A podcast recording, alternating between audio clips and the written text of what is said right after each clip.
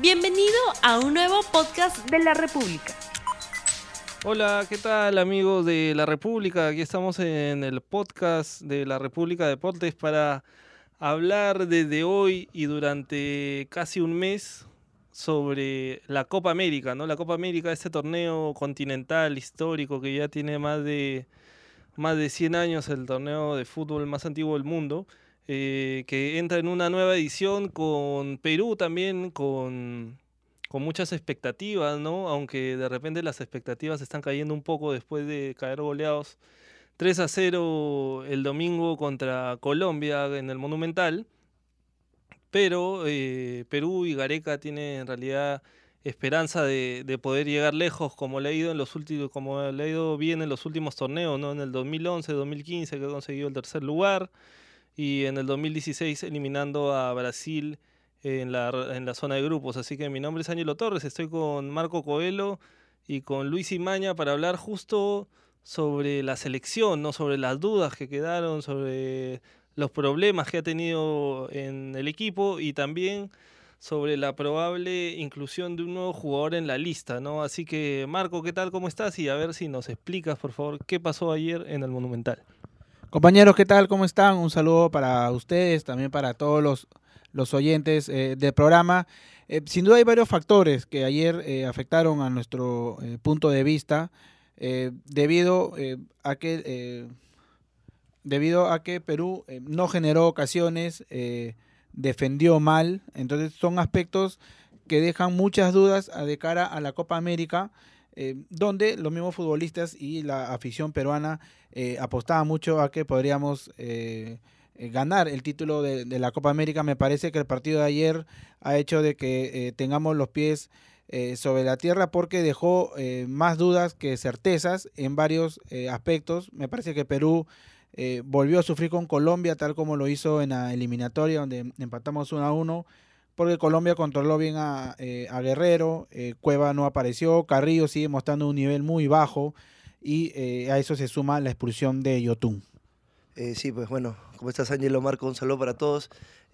probablemente la victoria ante Costa Rica motivó a la selección o, o, más que nada la afición peruana de, de terminar este, esta ronda amistosa con una victoria ante Colombia. Sin embargo, lo que se vio en el partido de ayer en el, Estadio Monumental eh, no, no, fue muy placentero. Probablemente en los primeros minutos que empezó el partido, eh, Perú se mostró más agresivo, eh, intentó proponer, tuvo en los primeros 20 minutos algunas situaciones de riesgo, sin embargo, probablemente por, por, las, por los mismos errores de la selección peruana en la salida, las imprecisiones que tuvo, por ejemplo, Abraham, Yotun, Renato Tapia, que por una, un error en su salida se generó el, el primer gol, eh, pero lo pagó caro. Así que hay que, hay que recomponer esa, ese esquema de juego. Y bueno, Marco, por ejemplo, lo que te referías de, de Cueva, yo probablemente para mí sería el, el, el jugador que podría salvarse en, en, este partido, en esta goleada sufrida, ya que se mostró el, el más participativo, intentó enlazar entre la defensa al, a la delantera como a Guerrero, eh, mandó varios pases filtrados, rompió la línea de defensa, en el mano a mano también estuvo peligroso. Sin embargo, un equipo no solo funciona con uno, funciona con once, así que hay que, hay que recomponer eso y Gareca tiene que buscar una fórmula para, para empezar bien y con pie derecho la, la Copa América ante Venezuela. Sin duda Cueva pudo intentar, pero no se llegó a, tener ocasiones claras, ¿no? Eh, eh, quiso ser desequilibrante, pero me parece que no pudo eh, superar eh, la, a, defensa de, Colombia. Eh, también pasa por un tema de que no encontró con quién jugar, ¿no? Carrillo, como lo dije en un inicio, está mostrando un nivel bastante bajo. Guerrero no logró asociarse con el medio, con el medio campo. Entonces, ya ese tipo de asociaciones que en las eliminatorias dio resultados en varios partidos, esta vez nos está dando, y ya nos está dando, me parece, después de la participación del Mundial, donde varios jugadores ya no han vuelto a tener ese pico de, rendimiento eh, que, que, los hizo llegar a, a, Rusia 2018. Un tema que preocupa, que me parece, desde mi punto de vista, que se refleja quizás porque muchos eh, no partieron a un, a, a un torneo eh, no tan competitivo como se esperaba, o porque quizás hay jugadores que ya no han vuelto eh, a tener ese, ese rendimiento, como caso eh, Carrillo, que ya viene de varios partidos amistosos donde no, no destaca, Cueva que venía por ahí eh, con muchas dudas eh, del Santos, que intenta, sí es cierto que intenta, pero ya no es el desequilibrante de otros, de otros partidos. Carrillo me da la impresión de que empieza bien y en los primeros 20, 30 minutos y de ahí se apaga. Pareciera más que nada que tiene algunas lagunas, porque el, el talento de Carrillo yo creo que es innegable, lo demostró en el Mundial, lo demostró ante Dinamarca, ante Francia, ante Australia. Sin embargo, un jugador tiene que mostrar constancia en los 90 minutos, si no, si no, no, no puede aportar mucho, como se ha dado en estos últimos partidos.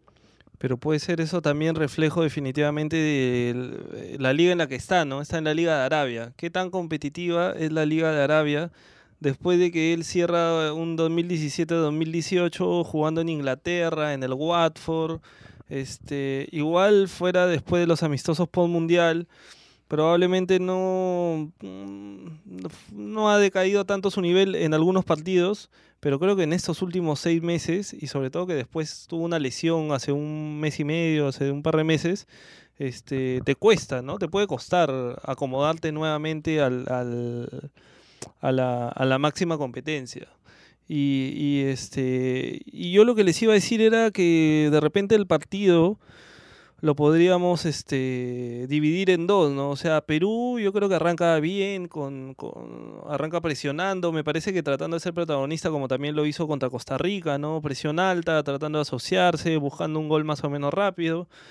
Pero Colombia es un equipo físico potente, ¿no? Que, que, que, este, que, que tiene, que saca superioridad en, en- en ese tema. Creo que para Perú se le complica bastante jugar contra Colombia. Y aparte que estaba el tema que, no sé, la verdad, no sé, a ver qué ustedes qué piensan, pero yo sentía que nos estábamos jugando el repechaje. O sea, que el repechaje había sido ayer y no había sido hace eh, un poco menos de dos años, ¿no? Porque qué bestia para la cantidad de meterse patadas, empujarse, este, presionarse, no sé, o sea, O sea, no se- parecía un amistoso. Se sentía una desesperación por ambos lados, ¿no? Por los, yo no sé, hay una cuenta pendiente, no sé, no me quedó claro si hay una cuenta pendiente, si en ese, si en ese partido quedó algo por resolver. Hay revancha, ¿no?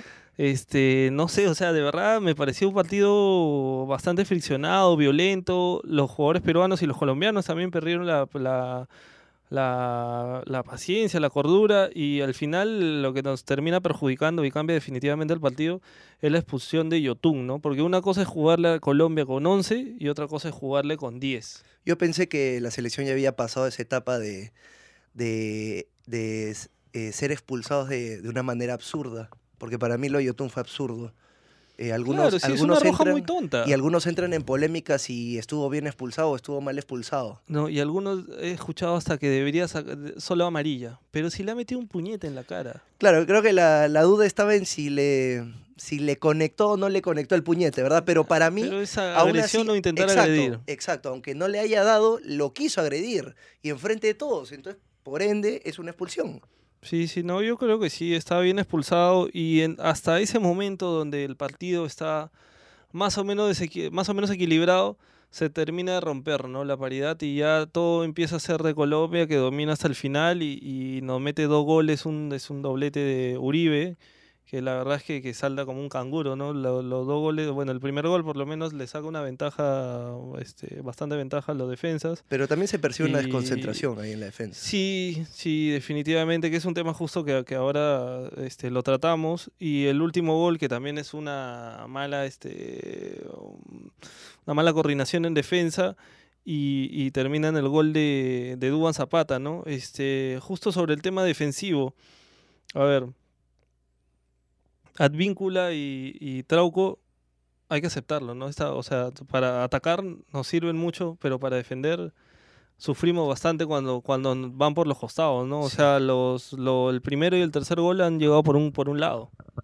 Ahora también, eh, ese también es un, es un buen tema, es un punto, eh, porque me parece em, que Gareca también lo que tiene que analizar es en qué tipo de partidos puede ir la dupla Tapia con Yotun y en qué otros partidos puede ir Tapia con otro volante marca. Porque hay selecciones en las que tú le puedes jugar eh, buscando a, a Yotun para que dé ese pase, para que pueda dar ese, esa, esa salida, como puede ser en el caso eh, con una selección de Uruguay, que les gusta jugar así a la fricción. y otras eh, para retener el, el- el poder ofensivo que tiene, ¿no? Como lo tiene Colombia, como lo tiene Brasil. Entonces, me parece que ahí es un punto que se, que se tendría que, que analizar qué partidos conviene eh, estar la dupla Tapia y Otún. No digo Tapia porque Tapia es el, el, eh, jugador casi inamovible de, de Gareca y de la selección, aparte que ha tenido buen desempeño en los partidos amistosos, y el acompañante, ¿no? Porque si no, en realidad le deja todo el trabajo en el medio campo a Tapia y con este tipo de selecciones con Colombia, que está lleno de estrellas, que tiene un- una banca de suplentes que no tiene nada que envidiar al equipo titular, sufren eh, más, de, más de la cuenta y ayer lo me parece que quedó claro que quedó claro ello. Y también ya lo, como ya lo habíamos hablado antes en, en otras ediciones, eh, se sentía que faltaba mayor, mayores variantes en, en la zona del medio campo, sobre todo en, en el puesto de, de volante de marca, ya que, Es que está, únicos- está Tapia solo, ¿no? O sea, Claro, que es el único de y- marca a marca. Y claro, el, el segundo suple- el suplente debería ser supuestamente Pretel. Sí, pero Pretel es un jugador un poco más mixto, ¿no? O sea, físicamente igual no es alguien tan tan alto, ¿no? Tan grande que pueda este que pueda eh, Como imponerse de- imponerse, imponerse ¿no? sobre físicamente, rivales, ¿no? Es un jugador creo que un poco más técnico, entonces yo creo que también ahora que justo vamos a tocar probablemente la la la posible, o mejor dicho, ya, ya ha sido excluido de la lista, ¿no? Este Pablo Hurtado por, por, su lesión. ¿Y quién podría entrar, no? O sea, ¿quién podría entrar? Y yo creo que ahora Gareca tiene la posibilidad de, de enmendar, no, no, no lo diría error, o de repente sí, pero de enmendar un poco el, camino y buscar un jugador en esa posición, ¿no? Que parece que, va a ser él, ¿no, Marco? Un, volante en primera línea. Sí, yo creo que de repente eh, sonarlo error suena este, muy fuerte, pero no hay una explicación eh, sólida eh, el por qué no, no eh, convocar, por ejemplo, a Cartagena, ¿no? Eh, es un jugador que ha venido con la selección peruana, que clasificó este, al Mundial, que ha tenido actuaciones destacadas, si bien estuvo en una alianza de que estuvo eh, con actuaciones irregulares, el equipo en general, pero me parece que Cartagena ha tenido una regularidad constante eh, en la cual no entiendo por qué no ha sido eh, considerado para, para esta Copa América como otros eh, volantes de, de marca. Es por ello que ante la lesión de, de Hurtado han salido eh, varios nombres eh, por, por ser su, su reemplazante. Muchos de ellos lo daban como un volante, ¿no? Por- que tenga las mismas características de él, como Gabriel Costa, Cristian Benavente, hasta el mismo Kevin Quevedo. Pero como tú dices, Obeto da Silva, ¿no? que fue eh, marginado ahora en, en la última convocatoria. Pero como dices tú, parece que Gareca quiere tomar esta oportunidad para darse cuenta que el partido con Colombia necesitaba un volante más de marca y es donde aparece el nombre de Alexis Arias, el jugador de, Melgar, que en realidad sería una, una buena opción, ¿no? Sí, bueno, sí, pues para reforzar ese punto débil que se mostró en el partido. Ahora, yo, yo, yo, yo me acuerdo, y, así como tú decías que la- se generó una como un malestar en la gente, un reclamo en la mayoría de por qué no habían convocado a Cartagena, ya que Cartagena venía, venía de, estar considerado por Ricardo Gareca, eh, también podría ser una opción, si, si no es Alexis Arias. Además, este, su rendimiento en la selección. Hay, hay jugadores pues, que, que en un club probablemente rindan más bajo que en su selección. Y yo creo que en el caso de Cartagena puede ser, puede ser ese. Sí, sí, sí, sí. Sobre todo que, a ver, con la descartado Aquino, yo creo que parecía casi fijo Cartagena en la lista, ¿no? Porque decíamos, bueno, hay que jugar o hay que llevar dos, dos, este, dos volantes de marca, ¿no? Este, por si acaso, aunque sea, ¿no? Porque siento que nos estamos esperanzando o que se están esperanzando mucho en en Tapia, que yo lo he visto muy bien a Tapia en estos dos amistosos, está con mucho ritmo, está jugando bien físicamente, pero igual no, o sea, puede pasar cualquier cosa, ¿no? Puede lesionarse, puede este, acabar este, físicamente complicado algún partido. Entonces, en realidad, creo que la idea de Gareca igual ha sido tener a Santa María como opción en el medio campo, pero ahora se ha, se ha dado cuenta o ha visto que sería mejor este tenerlo solamente en la defensa. Así que creo que la salida de Hurtado abre un abanico de posibilidades que, va a tener que definir en las próximas horas, probablemente nada más este quién va a ser su reemplazante. Y más bien, le dejo a ver un par de consultas, a ver qué piensan ustedes. Si Zambrano llega para el sábado, que Perú debuta contra Venezuela, ¿debe ser titular o no? Bueno, Zambrano viene de, muy, eh, de una, cerró una temporada con su club eh, eh, buena, pero bueno, físicamente, lo que pasa es que el cambio de centrales también es un problema, ¿no? Porque por eso se les llama parejas centrales, porque tienen que tener un tiempo determinado para que se puedan comprender. Ayer se veía mucho falta de comunicación entre Araujo con Abraham y ambos iban a, disputar la misma, un mismo balón. Entonces, los cuatro, los cuatro centrales que están, me parece que están en, buen nivel, incluyendo Zambrano, Callens, pero no sé qué tan seguros pueden ser si no han jugado juntos eh, en, un tiempo eh, prudente como sí lo hizo Ramos con, Araujo. ¿no? Zambrano sí, para mí es un jugador que, puede estar porque tiene eh, características, es rápido.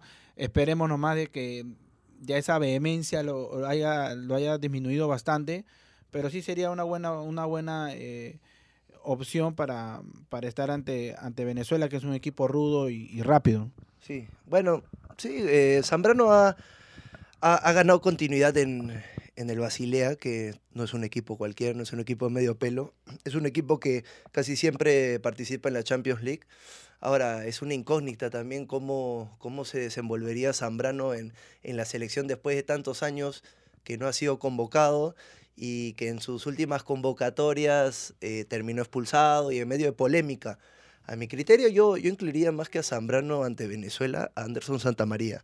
Primero porque se necesita una, una pequeña cuota de experiencia, que yo creo que Santa María la tiene más sobre, sobre Araujo y Abraham, y además en, en algunos amistosos, Santa María ya ha podido jugar con ambos defensas, entonces se conocen, se conocen un poco y podría haber un mayor entendimiento. A ver, yo creo que Zambrano sí va a arrancar. Yo creo que sí va a arrancar. Si está, o sea, si está físicamente al 100%, sí va a arrancar. ¿eh? Porque. Y la otra opción es que sigan Araujo y Abraham, porque ya está probándolos en dos amistosos.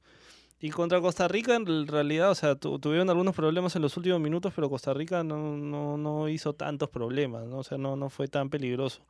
Pero contra Colombia, que yo creo que Colombia es candidato al título en la Copa América, este, contra Colombia sí hubo, en realidad, este, tuvieron bastantes complicaciones, ¿ah?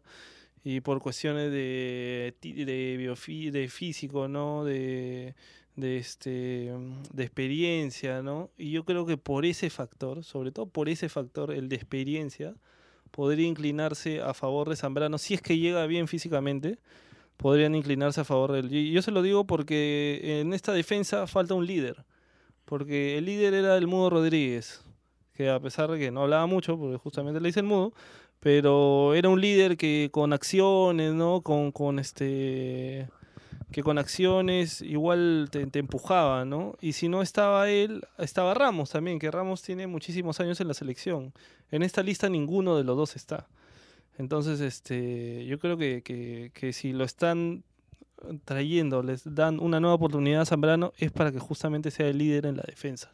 Sí, la verdad hubiera sido eh, bastante importante eh, ver a, Zambrano cómo, eh, cómo se tenía cómo se desenvuelve acá con la con la selección, no porque sí, como te digo, es un es una defensa bastante rápido, va bien al, al, juego aéreo tanto en la propia área como en el área rival Así que eh, vamos a ver cómo, cómo lo plantea Ricardo, si se decide por eh, Zambrano, continúa con Araujo y Abraham. Así es, este Luis Marco, más bien queda agradecer a todos por su por su tiempo, por escucharnos. Igual nos pueden comentar por las redes sociales, por, nos pueden escuchar por la web, por Spotify y también comentarnos sobre algunos temas que quieran escuchar, que quieran debatir y darnos sus comentarios. Así que con nosotros será hasta el próximo programa, que ahora vamos todos los días eh, para analizar todo lo que va a pasar en la Copa América, todo, especialmente con Perú y con nuestros enviados especiales también. Así que muchas gracias. Hasta mañana. No olvides suscribirte para que sigas escuchando más episodios de este podcast.